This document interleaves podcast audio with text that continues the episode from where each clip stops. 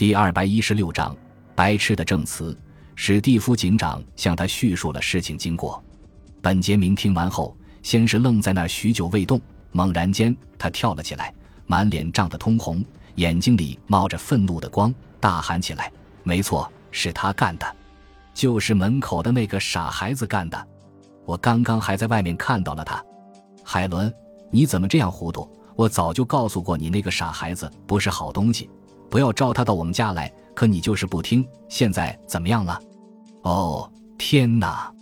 一阵怒吼之后，他又用手指着办公室半敞开的门大叫：“你们警察是干什么的？早就该把他抓起来了！”史蒂夫警长注意到，本杰明伸出的手上有一道伤痕。“你的手是怎么弄伤的？”史蒂夫警长盯着他的眼睛问道。“我的手。”本杰明把自己的手翻过来看了看，然后低下头来想了想，说：“哦，是我的鞋上沾了口香糖。”我往下刮的时候不小心碰伤的，没关系。警长先生，你看我现在必须要做些什么？海伦现在在哪儿？说这话时，他的语气平静了许多。你没有什么必须要做的事情，本杰明先生。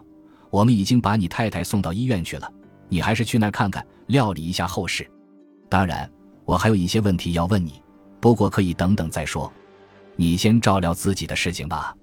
史蒂夫警长说道：“本杰明缓缓地站了起来，不难看出他内心正饱受着痛苦的煎熬。当他慢慢走向办公室门口时，史蒂夫警长忽然想起了什么，又叫住他说：‘本杰明先生，请留步，还有件事需要你配合。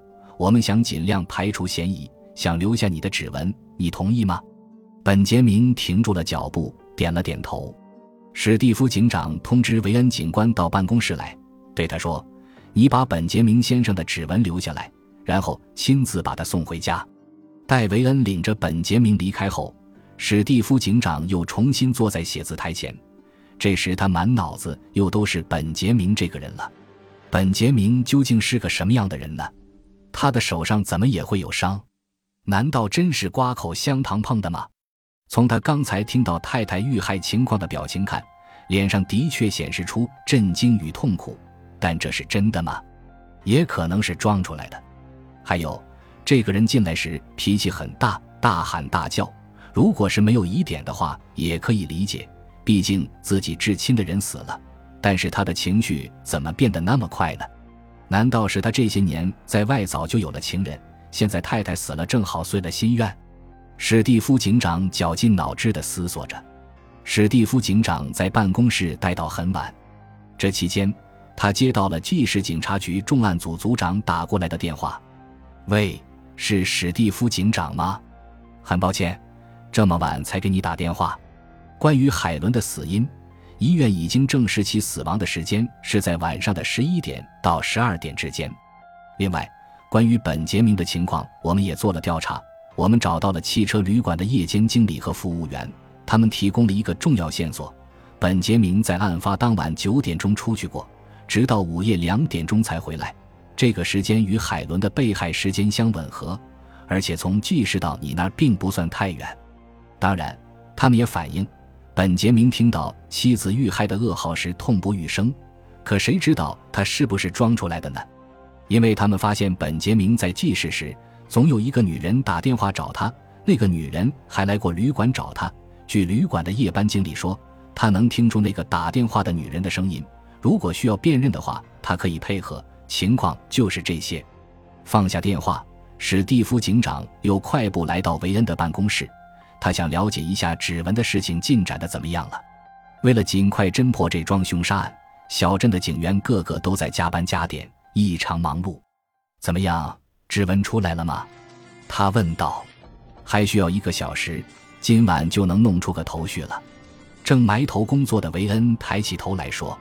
晚上快十点钟的时候，维恩果然来到了警长办公室。他报告说：“警长，案发现场的指纹情况已经出来了，在汽车和车库门框上有本杰明太太的指纹，而本杰明的则到处都是。休伯特的指纹也有，此外还有另外一个人的指纹。我准备把这些指纹标本寄到华盛顿去，请那里查一查是否有与他们的档案符合的。如果有的话，我们就将多一条侦破线索了。”但遗憾的是，那根铁管上的指纹不很清晰，我用了很长时间都难以辨认。听着维恩的报告，史蒂夫警长先是若有所思的点点头，紧接着眉头又紧蹙起来。维恩走后，他瞧着桌上的那份指纹报告，不停地思索着：这个无法辨认的指纹究竟是谁的呢？这显然又是一个有待解决的谜团。对，我还是应该找本杰明谈谈。打定主意，他马上驱车来到本杰明家。此刻，本杰明家灯火通明，他的汽车没有开进车库，而是停放在院子里。史蒂夫警长当然明白这个人的心理，他将车驶过车道，也停在了隔壁的房前空地上。当他下车时，恰好有个男人也牵着一条狗刚下台阶。看见他后，那个男人止住了脚步，站在那里犹豫了一会儿。不过他很快就认出了眼前的这个警官，并热情地打着招呼：“哦，原来是警长先生呀！怎么，你又到这儿来了？找到什么线索了吗？有什么事情需要我效劳吗？你看，我正要带比利出来溜达溜达，这都养成习惯了。晚安，艾德加先生。”说着，他俯下身摸了摸比利的耳朵，然后继续说道。没什么事儿，我知道本杰明先生在家，想找他谈谈。你请便吧。那好吧，我得走了。你看，比利正扯着皮带拽着我走呢。这个小家伙不喜欢在他散步时被打扰。说着，艾德加转身离开。他刚走了几步，又回过头来对着史蒂夫警长说：“不过，你如果发现了什么新情况，请让我知道，因为我也很关心这个案子的进展。”再见。史蒂夫警长站在那里，看着艾德加被小狗牵扯着往前走。突然，他愣住了，因为他发现比利和他的主人的动作很奇怪。那只小狗用力地要冲向本杰明家的车道，而艾德加则在后面使劲地往回拉皮带，试图阻止他。请留步，艾德加先生！史蒂夫警长大喊了一声，艾德加便停住脚步，瞧着警长朝他走来。看来你的小狗非常想钻进那条车道。请问，那是他每天熟悉的散步路线吗？哦，不，不是的。或许今天那里有什么东西吸引他，他的鼻子闻到了什么。史蒂夫警长明显能感觉到艾德加说这话时的嗓音有些奇怪，是吗？那不妨让我也来试一试。说着，他从艾德加手里接过拴狗的皮带。史蒂夫警长将皮带尽量放松。自己则跟在小狗后面，任其引领着往前走。